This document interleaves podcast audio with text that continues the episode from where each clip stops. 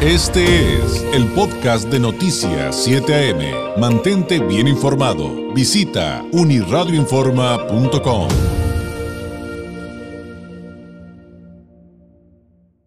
es el momento del migranálisis de Continente Móvil, un espacio donde convergen la migración y la comunicación con un enfoque científico y por supuesto que me da muchísimo gusto saludar al doctor Israel Ibarra González, cofundador de Continente Móvil, egresado del doctorado en estudios de migración del COLEF y candidato al Sistema Nacional de Investigadores, profesor de comunicación en la Ibero. Doctor Ibarra, ¿cómo está? Hola Elia, un gran gusto poder escucharte. Me da mucho gusto, he, seguido, he seguido tus pasos y tu formación con gran éxito que has tenido. Pues platícanos cuál va a ser el tema de hoy. Hola Elia, bueno, eh, comentarte eh, que el día de ayer, que fue martes 11 de julio, se celebró el Día Mundial de la Población y el Fondo de Población de las Naciones Unidas, que es UNFPA por sus siglas en inglés, publicó un informe muy interesante que se llama El Estado de la Población Mundial 2023, donde eh, pues se subtitula 8 mil millones de vidas, infinitas posibilidades, argumentos a favor de los derechos y de las libertades. Y bueno, vale explicar, Elia, que los tres componentes fundamentales para el análisis de la población son las mediciones de fecundidad, mortalidad y migración, que dicho en palabras comunes son las personas que nacen, las personas que mueren y las personas que se van o llegan a un determinado territorio. Entonces, el día de hoy, pues vamos a presentar los eh, principales hallazgos de este documento de 192 páginas, que les recomiendo muchísimo. Está ahí en Google, lo pueden encontrar, descargarlo y leerlo con calma.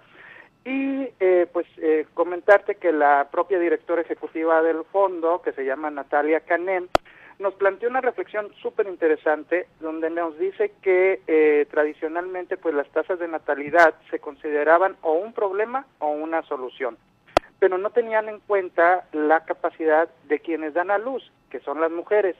Entonces, eh, pues la nueva visión que tiene esta institución, este organismo de, de las Naciones Unidas, es precisamente promover la igualdad de género, fomentar el empoderamiento de las mujeres y que éstas tomen las riendas de su fecundidad. Y es que hay datos muy, muy interesantes y al mismo tiempo alarmantes, porque en una encuesta que ellos eh, realizaron en 68 países, se dieron cuenta que el 44% de las mujeres con pareja no tiene las posibilidades de tomar decisiones sobre la atención médica, sexo o anticonceptivos. Entonces, casi la mitad de los embarazos no son intencionales. ¿Esto qué significa? Bueno, que se está anulando el derecho humano básico de las mujeres a decidir eh, cuántos hijos quieren tener y, el intervalo entre los propios hijos.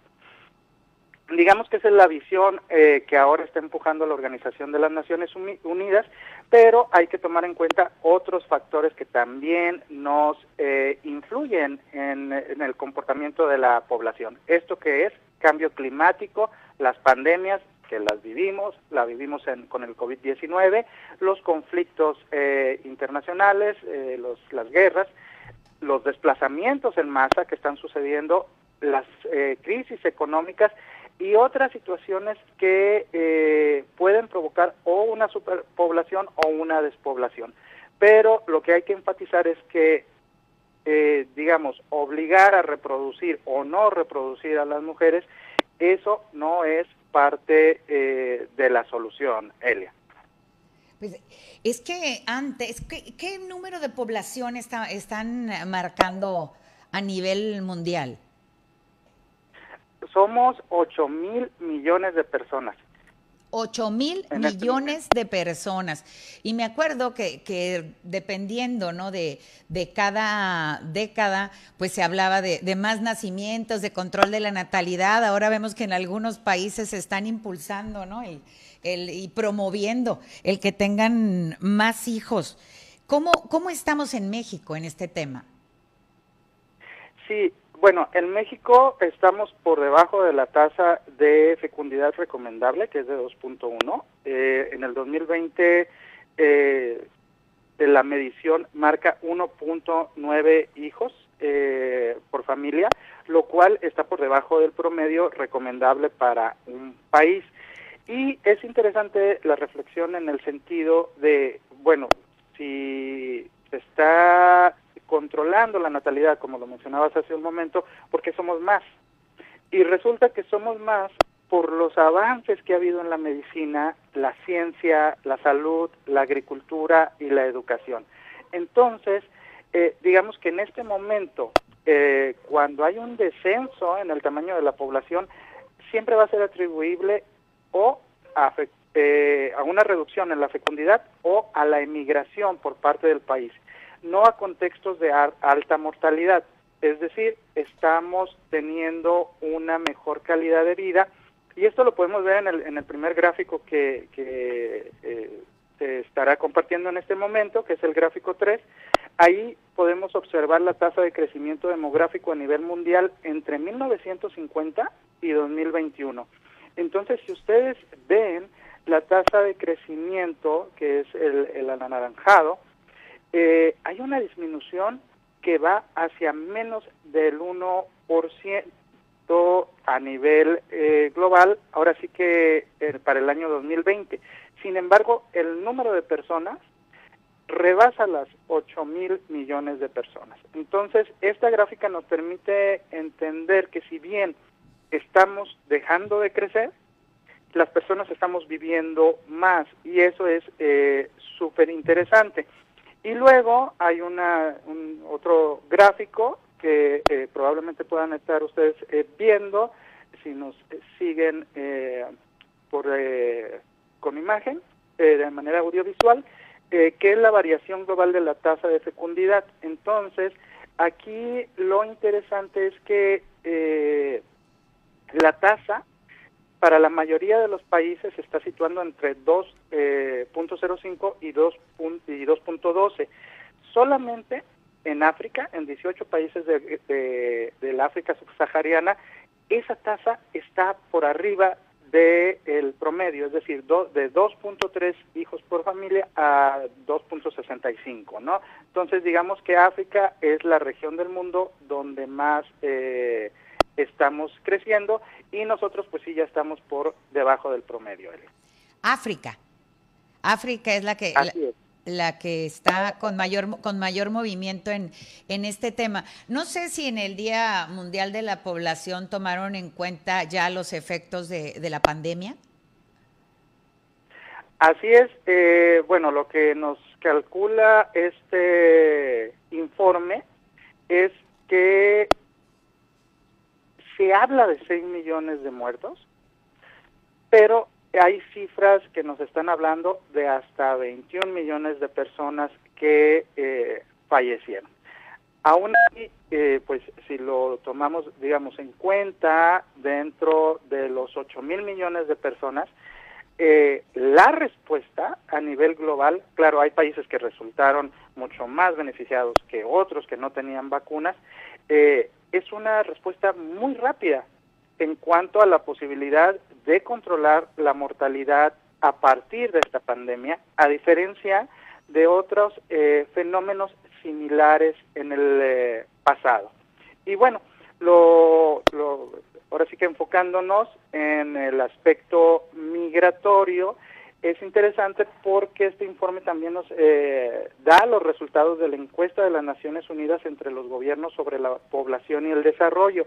¿Y eh, qué encontramos? Bueno, que eh, estos países son más propensos en la formulación de sus políticas públicas a fomentar las tasas de fecundidad, es decir, tratar de controlar las decisiones sobre el cuerpo de las mujeres, como un instrumento del Estado, a, diferencia de poder apostar por una mayor inmigración de personas, lo cual trae una serie de beneficios tanto para el país de inmigración como para el país de, lo, de, de donde están saliendo. Entonces, tenemos que gran parte de los países, casi el 40%, tiene estas políticas encaminadas a la fecundidad, pero no a la tasa de migración, ¿no? que incluye tanto inmigración como emigración.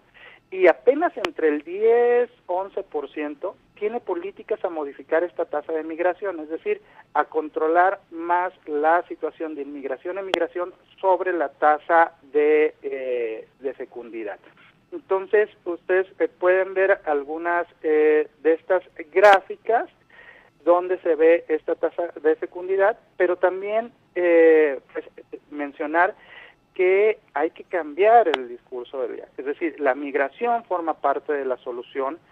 En realidad no hay una gran cantidad de migrantes, son 281 millones de personas, pero si lo comparamos con eh, los 8 mil millones de personas que somos en el mundo, seguimos viviendo mayormente en el país donde nacimos y de ahí no nos movemos. Entonces, digamos que viendo estos discursos antiinmigrantes y todo lo que está pasando, la lógica no aplica viendo los números. En lugar de fomentar esta, esta parte de la solución que te va a traer eh, beneficios tanto a las personas migrantes, pero también al país que lo, que lo acoge y también al país de donde salieron las personas, pues seguimos con eh, políticas que van más al beneficio de ciertos actores este, de los partidos que a la realidad que está viviendo el mundo, Elia.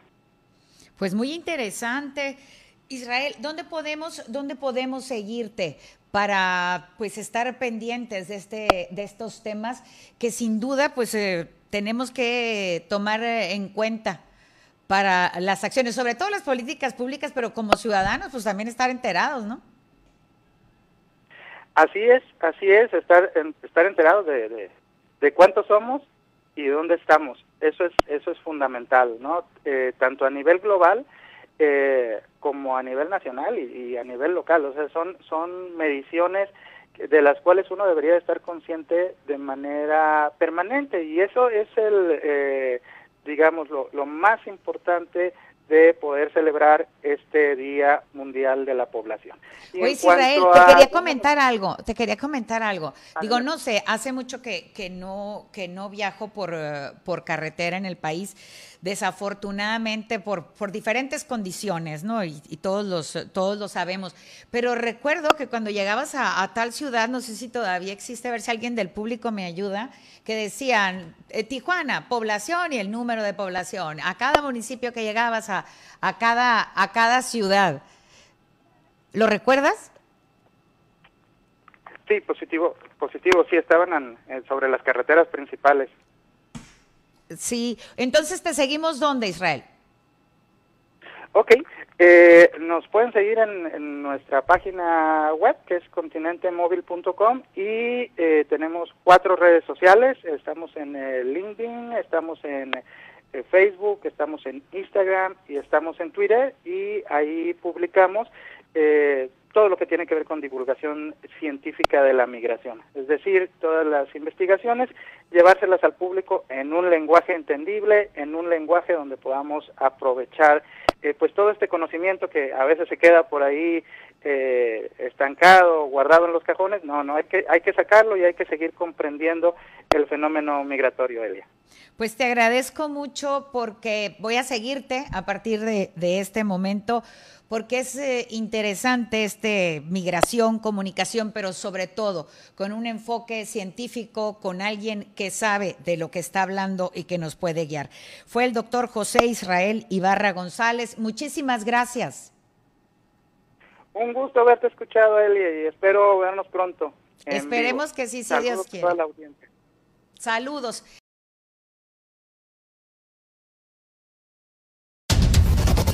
Este fue el podcast de Noticias 7am. Mantente bien informado. Visita unirradioinforma.com.